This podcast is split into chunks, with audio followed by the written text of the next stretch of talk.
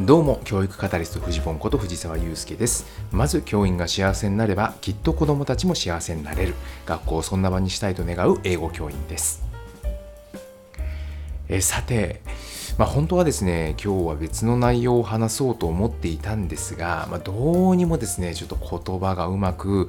出てこないなというふうに思って、まあ、やっぱりですね自分が思った以上に傷ついているんだなというふうに思ったんですね。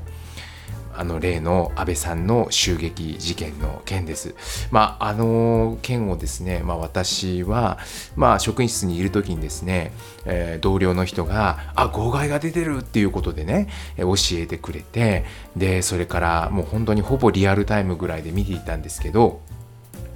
でちょうどねあのその後授業があったもんですから、まあ、生徒たちともう一緒にですね、えーまあ、YouTube ライブですねあのどこだったかなもうテレビ局の、えー、番組を見ながらですね、まあ、YouTube ライブで流してくれていたのでそれを見ながらですねうわ今こんなことが起きてるとかって言いながら、まあ、それについていろいろこう授業の中でも取り扱ってですね、まあ、一緒に生徒たちと考えるみたいなことをやっていたんですけど、まあ、やっぱりあれ以来ですねあれ以降ですねもう全全然昨日はもうなんか集中できなくてまあ心がざわついて仕方ないと。うんなんかいろんなことやろうと思うんだけどなんかそういうエネルギーが全然湧いてこないみたいなっていうところがねありましてうーんやっぱちょっとこれにちゃんと向き合わないといけないなというかこの事件で何に自分が傷ついているのかっていうのをちゃんと見つめた方がいいんだろうなというふうに思って今ちょっとこういうふうに話をしてるんですね。でまあいろいろこう自分の中を見つめていった時にまず一つふっと浮かんできている思いというのは今まで自分がね一生懸命に大切にしようとしているものこれをね踏みにじられた気分があるっていうことなんですよ。やっぱりねあの事件っていうのは、まあ、選挙中であったということがねすごく象徴的だと思っていてまあ、選挙っていうのはもちろんお互いの意見をねぶつけ合ってでそれを投票という仕組みによって誰を応援するかを決めるという、まあ、そういうものなわけじゃないですか。まあ、だからベースにあるのは話し合いなんですよね。言葉を通じて、まあ、戦うというかね、えー、自分はこう思う、えー、君はどう思いますかっていうようなものをこう、まあ、戦わせていく。そしてそこからですね何か良いものにつながっていくという、まあ、そこに対してまあ信頼を置いているわけなんですが、まあ、今回ねやっぱそれが踏みにじられているっていうところが、まあ、自分にとってすごく答えてるんだろうなと思うわけなんですよ。でこれねやっぱりちょっと今自分が置かれている状況っていうのもやっぱりこう関係してるなと思っていてでどういうことかというとですねまあ私今いろんな形で学校改革というものに関わらせていただいているんですね。まあ、例えば、えーと、学校の中の ICT の活用とか、えー、最近で言うと定期テストの在り方を変えるとか、まあ、探究活動の進め方を変えるとかね、まあ、本当にごく最近のことで言うと、まあ、教員の休日の取り方を変えるとかね、まあ、そういうようなことに取り組んでいてもう現在進行中のものもたくさんあるわけなんですが、まあ、これね全部ね一筋縄ではいかないものばっかりなわけですよ。あの何がね大変な部分かっていうとこれってね全部私たちのね当たり前の前提私たちの中にあるんですよ。私たちの中にある当たり前っていうものを疑っていかないと進まないものばっかりなんですね。だからいやいやいやこうするのが当たり前でしょ？とかえこれってこうあるべきだよね？みたいなものと丁寧に向き合っていかないと一歩も前に進まないわけなんですよ。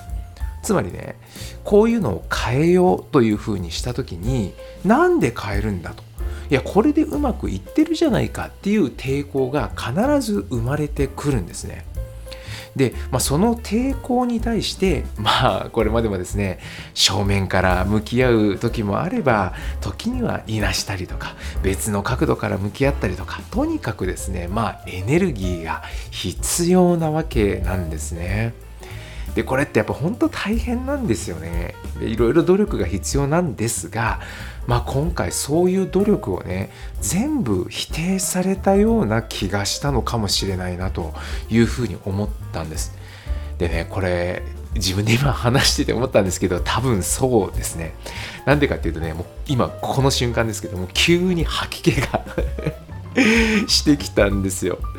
これってね体がね反応してる証拠だなと思ってて絶対ここに何かあるぞっていうそういうセンサーですね。自分の体の中のセンサーが働いてる感じがするんですよ。これ時々あるんですよね。なんか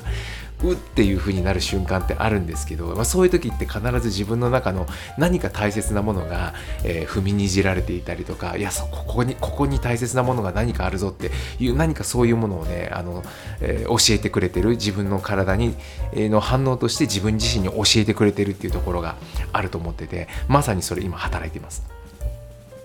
で、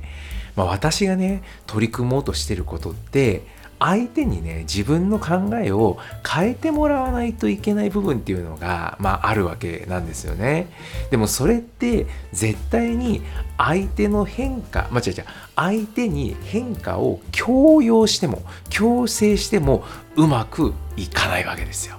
まあ、それはもう分かっていて、まあ、だからこそねあの今ね私はこう対話をベースにした組織開発のやり方を学び続けてるわけなんですね。ま、最近だと対話の手法としてね NVC というものを学んでいるんですけどこれってね何の略かっていうとノンバイオレントコミュニケーションなんですよ。わかりますこれ？非暴力コミュニケーションなんですよ。この言葉をね最初に聞いた時ちょっと大げさじゃないかなって思ったんですよ正直。ガンジーかよみたいなね。そんな風に思ったわけなんですがでもね今日この言葉がねこんなにリアリティを持つのかっていうのをね今痛感してます。うわー。非暴力という言葉ねノンバイオレントという言葉がねこんなにも鋭く自分のとこに刺さっているっていうね。いやーという気分ですよ。でとにもかくにもね私が、まあ、こうなることだけは避けたいなと思って一生懸命学んでいることをですね、まあ、全力で否定された感じがしたんだろうなと思うわけです、まあ、そんなことしても無駄だぞお前。っていう風に殴り飛ばされたようなねそんな気分がねしたということなんですよね。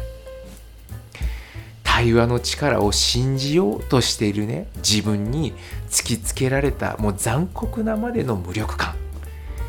もう銃口がね向けられた先っていうのは学ぶことの力を信じようとしている自分だったっていうここじゃないかなと思うんですね。だからやっぱりショッですよ。ねえ。でもね、今少なくとも学んでいたからこそこうしてね自分自身が何に傷ついているのかっていうことをね内省しようリフレクションしてみようということに思いが向いてこう言葉にできたっていう部分があるわけなんですね。まあ、今はそのことに1ミリだけ希望を見いだしているという感じです。いかがでしょうか？何かの参考になれば幸いです。世界は変えられる。未来は作れる。走り出せば風向きは変わる。ではまた。